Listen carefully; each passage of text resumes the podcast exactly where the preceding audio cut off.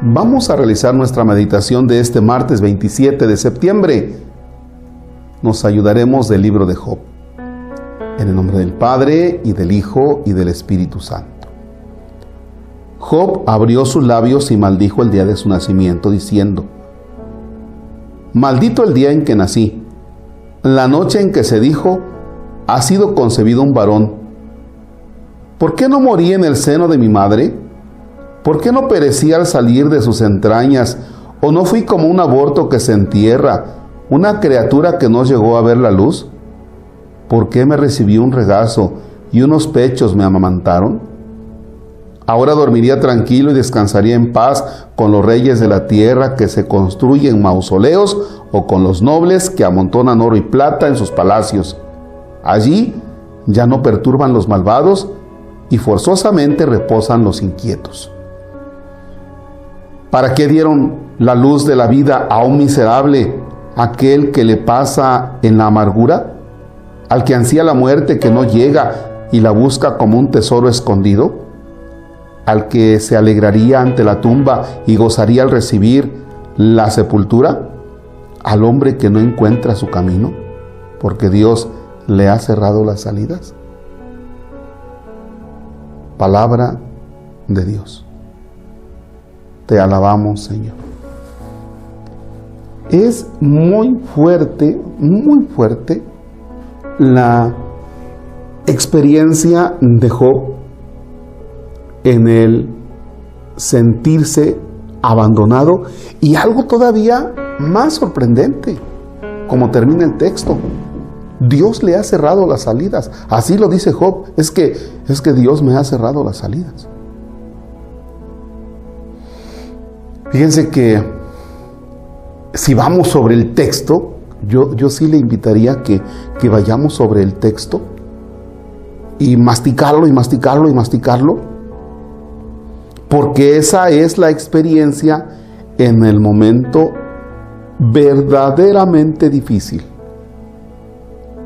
Déjeme hacer la anotación. Momento verdaderamente difícil.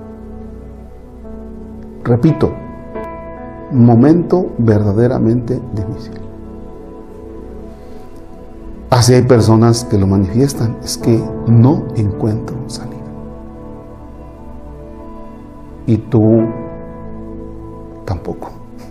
A mí como sacerdote me pasa cuando alguien me hace el comentario, padre, es que yo aquí ya no le encuentro salida, o sea, no entiendo por dónde. Y tú dices, es que yo tampoco. ¿Qué hacemos? Y la persona se comienza a enojar con Dios. Y yo sé que algunos de ustedes ahorita han de estar diciendo, Dios mío, ¿cómo, cómo que las personas se enojan con Dios? Pues es parte de la vida. Es parte de la vida. Sí, es que a, veces sí tenemos mucha fe y, y, mucho todo, pero llega el momento en que tú ya te sientes así. Y entonces la persona dice, ya no encuentro salida.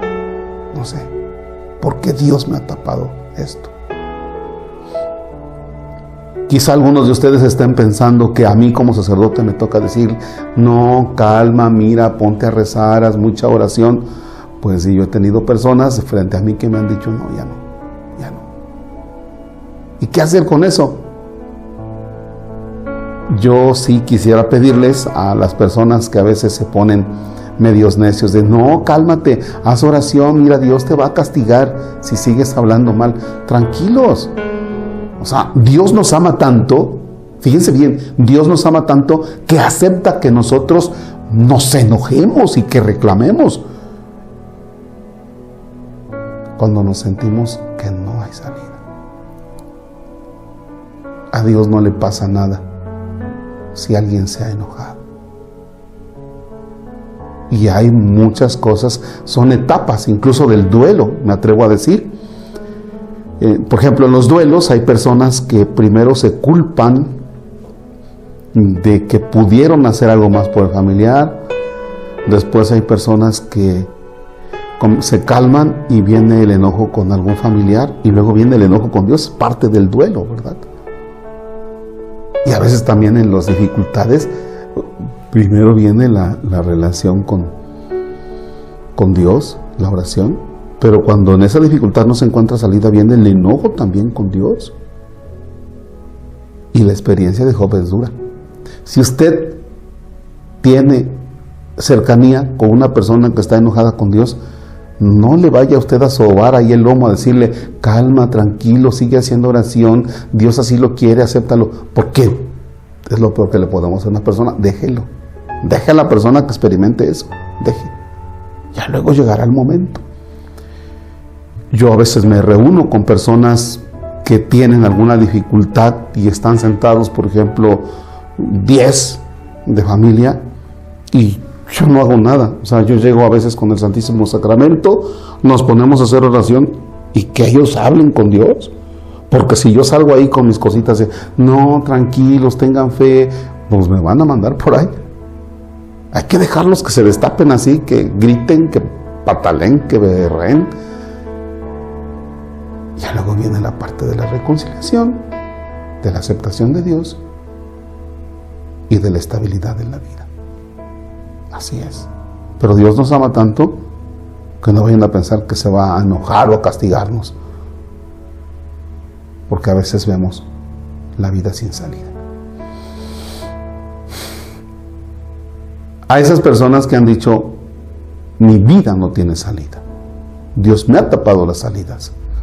Tú puedes ser el que ayude a que la persona encuentre una salida. Padre, pero hace un rato nos acabas de decir que no.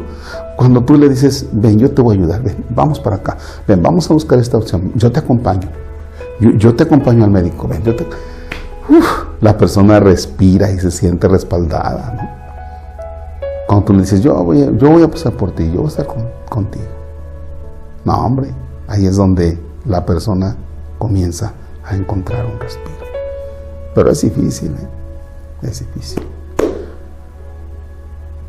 Los dejo con Jesús Eucaristía para que hagas tu oración por alguna persona que esté pasando un momento difícil y que no encuentre salida.